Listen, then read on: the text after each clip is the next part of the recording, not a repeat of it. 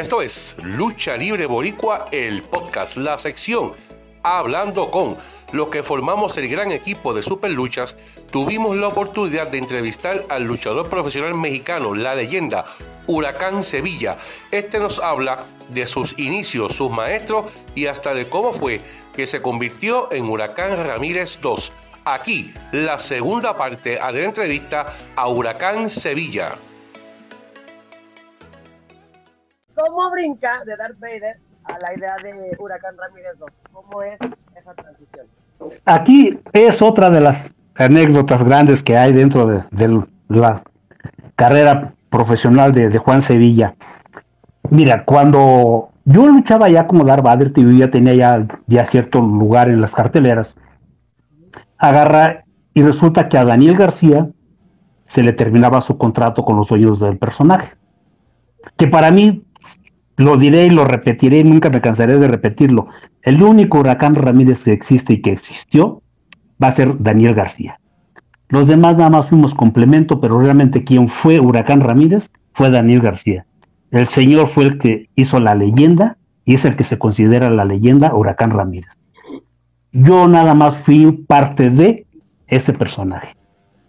Y a mí me llegó precisamente porque como se acababa el contrato de Daniel García con los dueños del personaje, resulta que una ocasión voy a luchar a Tepic y ahí, terminando yo de luchar, se arrima el señor Juan Rodríguez más y agarra dice, oye, dice, me gustó cómo luchas, dice, tengo un negocio para ti, si yo me dedico al cine. Y yo me imaginé, dije, pues a lo mejor algún extra por ahí en una de sus películas, dije, va a querer que haga algún doblaje con alguien o algo. Y ya le dije, ¿sabe qué? Le digo, pues sí, sí me gustaría, le digo, pero desgraciadamente le digo, yo vivo en México, le digo, y pues me regreso. Dice, no, si yo también vivo en México, dice, pero ando haciendo recorrido por la provincia porque quiero buscar a, un elemento, dice, y pues la verdad tú me convenciste, dice, ¿podemos platicar? Sí, ¿cómo no? Le digo, dígame qué día quiere que nos veamos, le digo, y platicamos. Ah, ok. Entonces, agarramos y ya nos despedimos ese día, y el día que quedamos de vernos, nos quedamos de ver en un, en un restaurante, y resulta que agarra y el señor lo primero que me ofrece un folder con documentos y era un contrato donde me ofrecía el personaje de Huracán Ramírez. Y yo agarré, pues me reí. Le digo, mire, le digo, pues como que para una broma está muy bueno, le digo, pero pues yo sé que Daniel García es eh, y será siempre Huracán Ramírez. Dice, no, dice, es que es ahí donde está el problema, dice. A Daniel García se le acaba su contrato. Y estoy buscando quién ocupe el lugar que él tiene. Dice, y la verdad es pues me llamó la atención tu forma de luchar, dice, y pues, me gustaría que tú fueras. Digo, pero Daniel García está de acuerdo, él ya sabe que, que yo voy a hacer o que va usted a cambiar de personaje. Sí, dice, dice, ya lo platicamos, dice, él ya está enterado, dice, de que pues va a llegar otro elemento con él a ocupar el personaje de Huracán Ramírez. Dije, ah, bueno, dije, pues, y me quedé pensando, dije, bueno, si no soy yo, si no lo acepto, pues va a ser otro. Y es una gran oportunidad, porque yo dije, ponerme las zapatillas de, Daniel García de Huracán Ramírez era un compromiso tremendo, ¿eh? Porque la verdad nunca lo íbamos a opacar. Eso sí, yo me quedaba muy claro. Nadie va a superar a, Daniel García. Y hasta la fecha, yo siento que nadie lo, lo ha logrado. Yo siento que nadie lo ha logrado, o sea. Entonces, yo agarro, yo ya empiezo a ver el contrato que él me ofrecía, ve, vi las cláusulas y todo. Y resulta que a mí me ofreció el personaje y me decía que yo iba a ser exclusivo, que no iba a haber más elementos con el personaje de Huracán Ramírez. Y resulta que, pues, a final de cuentas yo acepto. Dije, no, pues sí, está bien. A mí me pedía un porcentaje de, de lo que yo ganaba. Y resulta que cuando Daniel García se retira en el torneo de Cuatro Caminos, yo llego y me presento. Y la sorpresa fue de que Daniel no estaba enterado que yo me iba a presentar. Anda, Entonces, sí. Entonces, para mí, afortunadamente, cuando sube Daniel, cuando suben todos los integrantes que eran los luchadores que iban a luchar ese día, se subió mucha gente. Y cuando yo llego a saludar a Daniel, agarro, pues nos conocíamos, ya éramos, vamos, éramos amigos, pero él no sabía que yo iba a ocupar su lugar, ni él esperaba que yo subiera. Entonces cuando yo llego, lo saludo y lo abrazo, veo su, su mirada y la de su hija. Y digo, híjole, él no sabía de esto. Y sí, después me di cuenta que no estaba enterado. Entonces después resulta que agarro y, ya platicando con Tinieblas después, porque Tinieblas me, me, apadrinó cuando yo me presento la primera vez a luchar como Huracán Ramírez, y agarra y me dice, a ver, vamos a platicar, dice, somos cuates. ¿Quién fue el que subió al torneo de cuatro caminos? Digo, fui yo. Dice, no es cierto. Digo, sí, fui yo. Dice, pues la verdad es de la que te salvaste. Dice, porque los brazos que eran los rivales te iban a dar una revolcada y te iban a lastimar. Dije, bueno, pues ahora sí que qué bueno que al menos se subió toda la gente en ese momento y no hubo tiempo de nada, porque se abarrotó el ring de toda la gente. Entonces cuando yo llego ya me despido de Daniel, saludo a, saludo a Daniel, saludo a su sobrino, del Huracán Junior, y saludo al hijo del santo que iba de compañero también con ellos, todo, y me agarro y me bajo. Eso fue lo que me salvó. Entonces, ya después platicando con ellos, agarran, y yo con los brazos me llevaba mucho, muy bien. Y después agarraban, me decían, oye, dice, ¿y quién fue el payaso que subió ese día al torneo de cuatro caminos? Le pues ese payaso fui yo, le digo. Dice, no, ¿cómo es que no eras tú? Le digo, era yo. Digo, lo que pasa es que estás acostumbrado a verme siempre con el uniforme de luchador y el traje de luchador, y ese día pues iba yo de corbata pues por el personaje y de traje, y entonces pues sí, no, ni siquiera, digo, además no tuve tiempo de hablar con nadie, más de que llegar y saludar a, Daniel y ya fue todo. Y dice, pues la verdad que qué bueno que, te bajaste, dice, porque íbamos sobre de ti y te íbamos a lastimar. Y dije, bueno, me salvé. Y ya agarré y ahí fue, esa fue la presentación que yo tuve en el torneo de Cuatro Caminos. Y resulta que ya después, cuando estoy yo ya como Huracán Ramírez, voy a la empresa mexicana de lucha libre, que es hoy el Consejo Mundial de Lucha Libre, y les digo, ¿sabe qué? Vengo pues a, trabajar. Quiero la oportunidad, de trabajar aquí con ustedes. ¿Se puede o no se puede? dice, no, sí, ¿cómo no? ¿Quién te va a acompañar o vienes con alguien más? No, no, no, le o sea, yo vengo a, pedir trabajo. Y pues la verdad, la oportunidad, dicen, ok.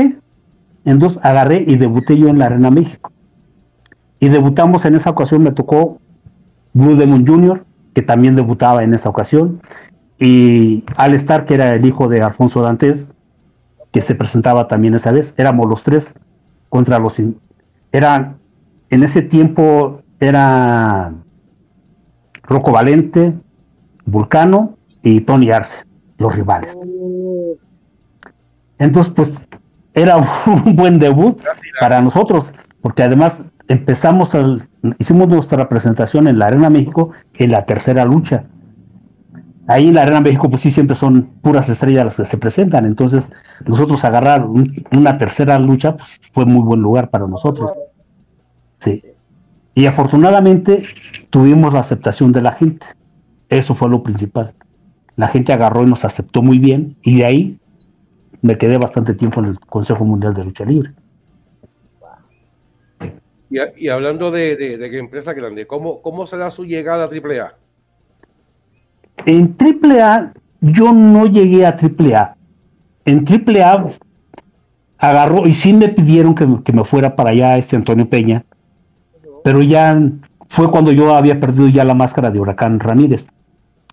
Lo que pasa que dentro de todo este contrato que yo tenía, había una cláusula que decía que si yo llegaba a perder la máscara en el cumplimiento de mi trabajo, o sea, arriba del ring, automáticamente se acababa el contrato y yo ya no podía seguir utilizando el personaje de Huracán Ramírez. De hecho, cuando yo pierdo la máscara en un triangular en la Arena México, que era Fuerza Guerrera, Octagón y, yo, agarramos y nos quedamos en la lucha mano a mano por máscara contra máscara, Octagón y Huracán Ramírez. Y cuando yo saco a Octagón, lo saco fuera del ring y le tiro un tope, Octagón se quita. Y yo caigo totalmente libre afuera del ring y se me zafa un, el hombro Y él vio la oportunidad y agarra, me sube, me hace la palanca sobre el brazo y pues ahí me, me rindió. ¿Mm? Y ahí fue donde perdí yo la máscara en la Arena México. Fue en el 90 precisamente. Y de ahí cuando ya agarran y pues me recupero, me recupero de la lesión y yo regreso a la empresa, les digo, bueno, pues ok, pues vengo pues, a ver si puedo seguir trabajando. Dice, sí, pero dice, como Huracán Ramírez, no, le digo, ya Huracán Ramírez ya no lo puedo usar. Dice, ¿ahora qué personaje vas a usar? Le digo, pues no sé, le digo, denme una idea. Y ya agárrame, en este tiempo estaba Juan, Juan Herrera, era el programador de la Arena México. Y agarra y dice, bueno, Tocayo, dice, pues Sevilla es tu, apellido. El nombre de huracán sí lo puedes usar. Sí, le digo, huracán es genérico, ese no hay ningún problema, le digo, pero el de Ramírez, si ya no, dice, pues está ya. Dice, eres huracán Sevilla. Y ya, no, pues me presento como huracán Sevilla y hago mi presentación como huracán Sevilla. Lo importante era trabajar. Sí, sí, sí, definitivamente. Y afortunadamente, les digo, siempre conté con el apoyo del público. Cuando yo me presento como Huracán Sevilla, me aceptó totalmente. Entonces, para mí es mi carrera seguía todavía. Y de ahí tuve muchas, muchos enfrentamientos con varios compañeros, vamos, me tocó seguir trabajando con todos. Y cuando hacíamos las giras a nivel provincia, que nos tocaba ir, por decir algo, a Monterrey, la gira de Monterrey, siempre fue muy productiva para nosotros. Muy productiva porque luchábamos todos los días. Yo a mí me tocó ir en la mañana a Cancún, en la tarde a la Arena México y en la noche a Monterrey. Y en Monterrey todavía íbamos a dos arenas, que era la Coliseo, y íbamos a la Corsello. el mismo día. Sí, el mismo día. Sí, sí, sí. Lo que pasa es que en ese tiempo éramos pocos, ahora sí que muy, muy pocos luchadores y muchas las arenas que habían. Después se invirtió, muchas arenas y muchos luchadores. Sí, entonces pues ya se saturó totalmente de, compañeros y ahora ya cada quien va a una presentación y ya, pero en ese tiempo hasta tres, cuatro veces luchábamos al día. Y terminábamos... No solo tres, cuatro veces al día, sino Cancún, Ciudad de México, Ciudad ah, de México... Trasladarse a Monterrey, sí, a todos lados, sí. sí, porque de hecho... Más el viaje que los cantazos. Así era, así era totalmente. Yo les digo que yo tengo una anécdota incluso con, con Chacho Herodes. Resulta que él agarró y después hizo una función en Monclova y llevó a los Dinamita, íbamos varios compañeros, el, Superastro, el Solar y yo como Huracán Ramírez. Y resulta que agarro y él va por nosotros al aeropuerto y nos dice, ¿sabes qué? véngase al hotel, descansen, al rato vengo por ustedes para que vayamos a almorzar. Ah, no, pues ok. Nos metimos a nuestro cuarto, rendidos, nos perdimos totalmente. Cuando él llega, dice que estuvo tocando la puerta, pues nadie la abría, estábamos cansados, estábamos muertos totalmente de cansancio. Entonces agarró, bajó a la administración y dice, oye, si los muchachos, dice, ¿dónde están? Dice, ahí están, arriba. Dice, pues es que casi les tumbo la puerta y nadie abre. Dice, no, sí, y ya ven que siempre tienen una llave maestra, entonces va el administrador y va y abre la puerta, todos durmiendo. Y agarró y dice, oye, dice, pero pues, ¿qué pasó? Pues sí, era el cansancio acumulado que llevábamos ya, porque sí, les digo que era una, una gira, pero tremenda, y era de todos los días, mañana, tarde y noche, porque agarrábamos, nos íbamos el domingo a Reynosa, en la tarde bajábamos a Monterrey, el lunes nos íbamos a Laredo, bajábamos otra vez el martes a Monterrey, el miércoles nos íbamos a Saltillo, el jueves a Gómez Palacio Durango, el viernes a Ciudad Victoria, el sábado a Cadereyta y otra vez el domingo nos íbamos a, a Reynosa. Y así eran nuestros ritmos de luchas. De hecho, yo les digo que para mí era el llegar a Monterrey, peor si coincidía con el Pirata Morgan. El Pirata Morgan era de los que agarraba y me decía, ¿llegaste? qué bueno que llegaste, dice, pero de aquí nos vamos a ir y hasta que terminemos en lucha mano a mano. Y siempre que llegábamos y nos encontrábamos en la gira, todas las más plazas la última semana era mano a mano. Yo les digo que en una ocasión agarró y nos daba risa porque en ese tiempo yo traía el campeonato mundial de peso semicompleto y agarra me dice, ¿sabes qué? Dice, hasta aquí llegó tu campeonato, dice, ese campeonato va a ser mío. Estábamos en Saltillo y agarra y le dijo, bueno, pues el primero que se canse pierde, ¿qué te parece? No, pues sí. Dice, por recursos no hay ningún problema, dice, pero el primero que se canse pierde. Ok, vamos. Y dije, pues, lucha mano a mano, pues sí, va a estar pesado. Pues agarró, tardamos 50 minutos en mano a mano. Hasta que dice, ¿sabes qué? Estás loco, mano. Quédate con tu campeonato, ni que me importara tanto. Dice, el mejor luchador del mundo dijo eso. eso dijo Pedro este Morgan. Dice, no es posible. Dice, ¿qué condición tienes? Luego le digo, bueno, pues tú me dijiste que el primero que se cansaba perdía. Digo, pues no quiero perder. Pues sí. Y sí, y afortunadamente en esa ocasión les digo que estaba la gente parada, ¿eh? no se retiraba para nada. En ese tiempo, aquí en México se acostumbra que luego la gente cuando es una buena lucha, le avienta dinero a, uno. La premio. Como premio. En esa ocasión juntamos 8 mil pesos de, lo que nos aventó el, público. Y ya cuando bajé, agarra y me dice, eh, no te hagas tarugo, dice, ya vi que te aventaron dinero y se reparten, se me toca la mitad. Dice, yo también luché. Dije, bueno, órale pues. Pero sí. Sí, les digo, entonces, con, con el Pirata Morran tuve muchas anécdotas, muchos, muchos, ahora sí que manos a manos, con sus hermanos, con el hombre bala igual, con el verdugo, con el verdugo me tocó luchar cabellera contra cabellera, me tocó ganarle también. Quería preguntar, Huracán, de, de, las cabelleras y las máscaras, de las más importantes que, que ha ganado, ¿cuáles han sido? Pues mira, para mí todas fueron importantes. O sea, yo nunca vi un rival pequeño. Para mí todos merecen mis respetos, todos fueron buenos rivales. Y la verdad fueron muy pocas máscaras las que yo gané. Pero te voy a decir, la primera máscara que yo gané fue en el Palacio de los Deportes aquí en la Ciudad de México y fue con la con Godard Bader a la momia. De ahí después agarré, me tocó quitarle la máscara al demonio negro, que fueron elementos que eran de provincia y no tenían mucha publicidad. Pero realmente se fueron, fueron muy poquitas máscaras las que yo gané. Cabelleras también fueron muy poquitas. Me tocó la, más, la cabellera del verdugo, me tocó la de Danny Boy, me tocó la del símbolo, me tocó la del comando ruso. Y por ahí dos o tres más, realmente te digo, no, no fueron muchas máscaras y muchas cabelleras pero todas tienen un valor muy especial para mí porque el agarrar y enfrentarme a todos ellos y poder ganarles, porque les digo, en ese tiempo eran luchadores muy completos que sabían defenderse desde, yo les digo que sabían castigar desde el dedo del pie hasta el último pelo de la cabeza, porque eran luchadores que estaban muy preparados. Y poder enfrentarse a ellos, yo les digo que incluso me tuve la, por, la fortuna de agarrar y de enfrentar al señor Pepe Casas. Pepe Casas era una enciclopedia también quitando poniendo llaves. Eran de los pocos luchadores que se les consideraban como cueteros, que eran los que sabían lastimar a cualquier luchador. Lo que era Pepe Casas, Tony López, Dick Angelo, eran luchadores que donde lo agarraban a uno, si no se sabía uno defender y se quitaba el castigo uno rápido, lo lastimaban. eran pistoleros. Eran sí. Y ellos se lo decían, muchachos, cuídense. Porque yo a mí me pagan por lo que yo sé, no por lo que yo vengo a, aquí a, convencer a la gente. Entonces, si ustedes no se saben defender, es su problema. Y sí, tenía uno que agarrar y sacar la casta. Entonces, pues sí, agarrar. Sí, sí, sí. Entonces. Cuetero es una expresión vieja, Tony. Luchador cuetero es una expresión de la vieja escuela. Sí, exacto. Sí, sí, sí.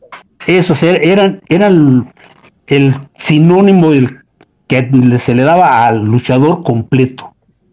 Porque les digo, de donde lo agarraban a uno lo lastimaban. Entonces, uno agarraba, entraba con ellos y entraba, pero también a amarrar fuerte, porque si agarraba uno y entraba un poquito flojito, era un error era un error entrar muy flojito. ¿Por qué? Porque ellos agarraban y ellos entraban con todo. Porque sabían. Sabían. Y... Sí, sí, sí.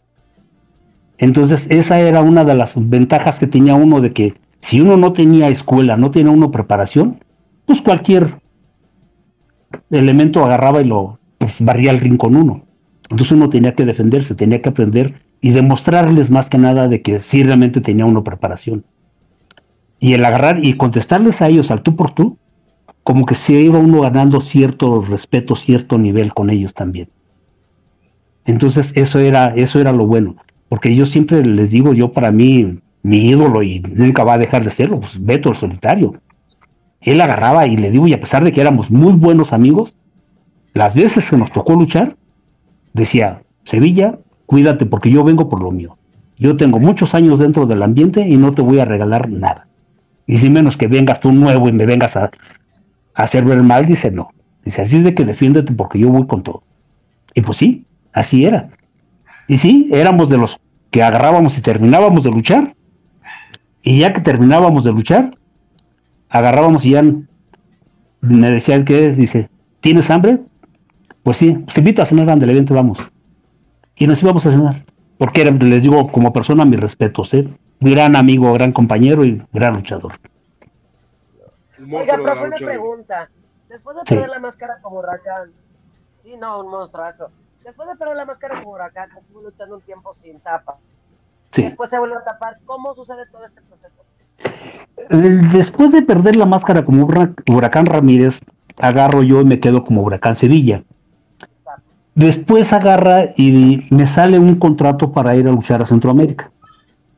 Yo agarro, me voy a Guatemala, iba contratado por un mes. Y pues la sorpresa fue de que ese mes se prolongó por 10 años quedarme todo Centro Sudamérica. ¿Sí? Porque agarré y ahí en Guatemala el promotor llevaba compañeros de, Costa Rica, de, de, Venezuela, de Panamá, de El Salvador. Y resulta que cuando yo llego, había un compañero de El Salvador. Y agarra me dice, oye, dice, ¿no te gustaría ir a El Salvador? Digo, pues, ¿por qué no? Digo, nada más déjame terminar mi contrato aquí. Dice, no, sí, dice, déjame, yo voy a hablar con el promotor de allá, dice, y conforme me termines, dice, si él dice que sí, te vas luego, luego. Ah, no, pues sí. Y así fue. Agarré, yo terminé mi contrato en Guatemala y me fui a El Salvador. De El Salvador agarran, me ofrecen para ir a Costa Rica. Y dije, pues vamos a Costa Rica, dije, pues ya estamos aquí. Y así fue. Ese, ese mes se convirtió en 10 años de estar yendo y viniendo a todo Centro y Sudamérica. Y allá, cuando, cuando yo llego a Guatemala después, que regreso, agarra, me dice el promotor, dice, yo te quiero a ti, dice, pero de rudo. Le dije, mira, aquí la gente es muy agresiva. Le digo, sí, no hay ningún problema, yo te lucho de rudo, le digo, pero enmascarado. Dice, no, sí, sin ningún problema. Dice, pues, si no eres de aquí. Dice, la gente, pues no. Dice, traigo un elemento nuevo y ya.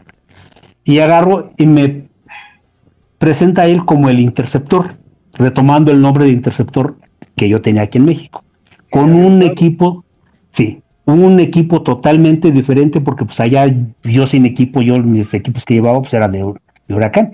Entonces cuando me presenta él ya como el interceptor, me mandé a hacer un equipo todo negro, la máscara toda negra, y así fue. Poco a poco después lo fui transformando, lo fui transformando, y me quedé como el interceptor allá en Guatemala. Pero sí, allá fueron muchos años, allá incluso les digo, me tocó enfrentar a grandes rivales, vamos, estaba el Arriero de San Juan, Rayo Láser, el Temerario, el señor El Gánster, la dinastía de oro que son Voltron, ahora están también sus hijos, y así todos los luchadores que había en ese tiempo, pues agarraba, y a mí, aparte de, eso, a mí me gustaba entrenar. Entonces, siempre había un día que entrenábamos ahí. Y agarraba y me acuerdo que me decía Voltron, dice, oye, dice, pero pues llévate tú la, la batuta, ¿no? Dice, tú da la clase. Dice, nosotros te seguimos. Entonces agarrábamos, pues sí, yo era aquí iba yo en, punta y todos los demás me seguían. Y ya de ahí pues entrenábamos y seguíamos practicando y, y de ahí recuerdo que ahí me tocó conocer a un amigo japonés. Makoto. Makoto, Makoto Morimitsu. Agarró y él agarró y me, daba risa porque cuando él me, vio entrenar, me dice, oye, dice, yo quiero que, que, tú me enseñes, dice, ¿cuánto me cobras por, por enseñarme? Y le digo, no, Makoto, le digo, ¿quieres aprender? Pues vente, vamos a entrenar. Dice, no, pero ¿cuánto me vas a cobrar? No, no, no, le digo, tú aprende. Y ya después agarró y nos metimos a entrenar. Y cuando yo me voy a El Salvador, él agarra y dice, oye, dice, llévame contigo, ¿no? Ah, no, sí, le digo, órale, vámonos. Y ya lo recomendé también allá. Y después a donde quiera que yo iba, él agarraba y, se iba conmigo también igual. a la fecha somos... Mundo. Sí, sí, sí, él. En todas partes del mundo luchando. En todo el mundo es conocido, ¿eh? Él, yo les digo que él nació para, para andar viajando. Porque sí, afortunadamente, yo tengo muy buena amistad con él. De hecho, él agarra, conoce a mi familia, conoce a, mis papás, a mis hermanos, a todos ellos los conoce. Porque pues les digo, hicimos muy buena amistad. Y a la fecha, a la fecha luego por ahí agarramos y luego nos hablamos por teléfono y todo. Ahorita de hecho anda por allá por Guatemala. Él sí sigue, él sigue trotando el mundo, él sigue recorriendo. Yo digo, pues este, ahora sí que mientras se pueda y, tenga la oportunidad, que lo disfrute. Pero sí les digo es... partes del mundo, Aquí en Puerto Rico estuvo también un tiempo. Sí, y muy buena persona, ¿eh? Mis respetos igual. El gran Makoto, saludos al símbolo de heredero que está acá con nosotros. Eh, oye, una gran entrevista con el huracán, eh, muchos datos eh, que desconocíamos.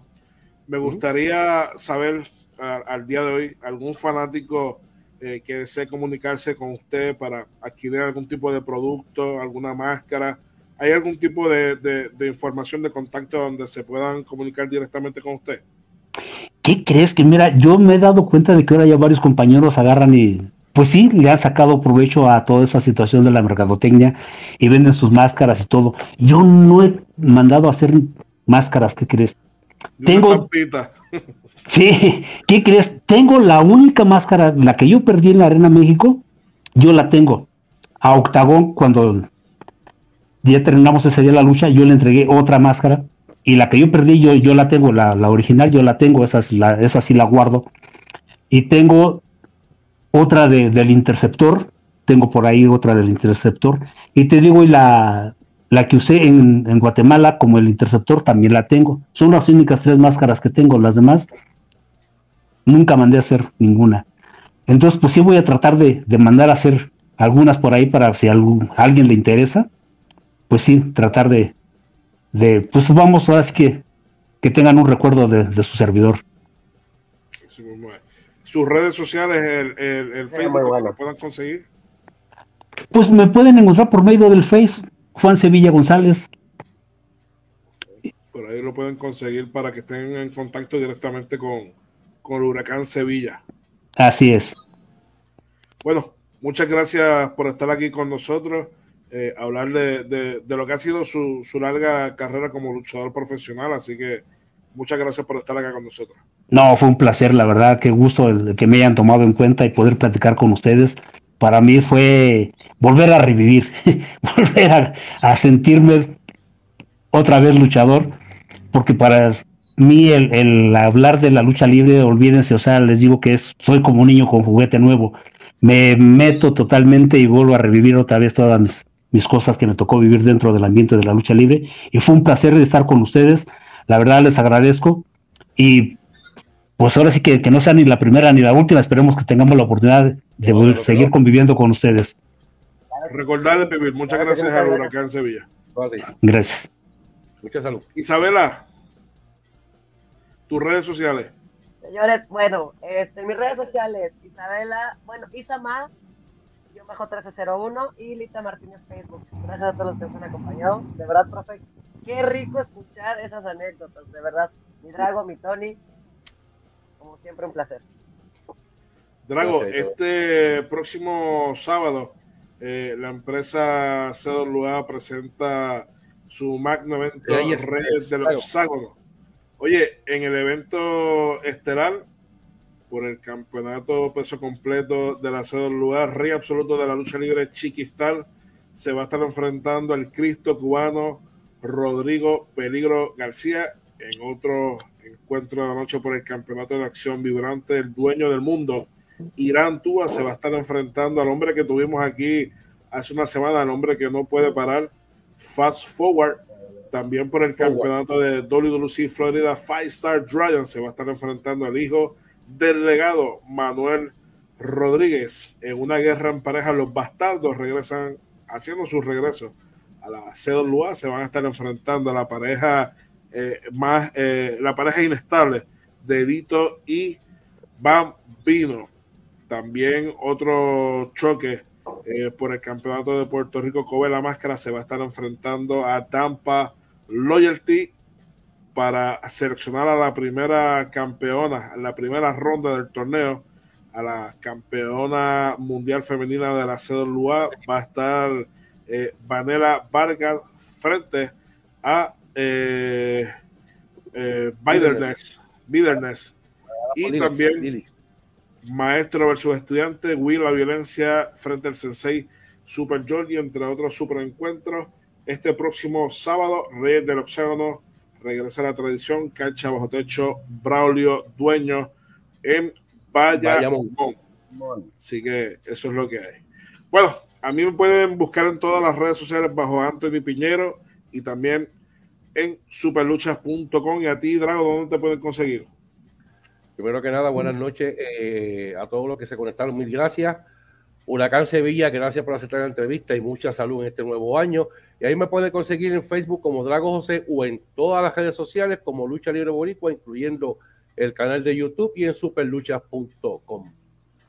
Así que nos vemos este próximo jueves, 11 de enero, con Dryan en entrevista acá con nosotros y también eh, al finalizar la entrevista con Dryan se va a estar eh, incluyendo a la transmisión al actual campeón peso completo del año Hard, el hombre que está de moda, Ángel Fashion, para hablarnos un poquito sobre el evento que se va a estar llevando a cabo allá el 13 de enero en el evento Génesis. Así que de eso vamos a estar hablando el próximo jueves. Así que nos vemos este próximo jueves. Que tengan muy buenas noches. Gracias al Huracán Sevilla. Hasta el jueves. Gracias. Que tengan una excelente noche y feliz año.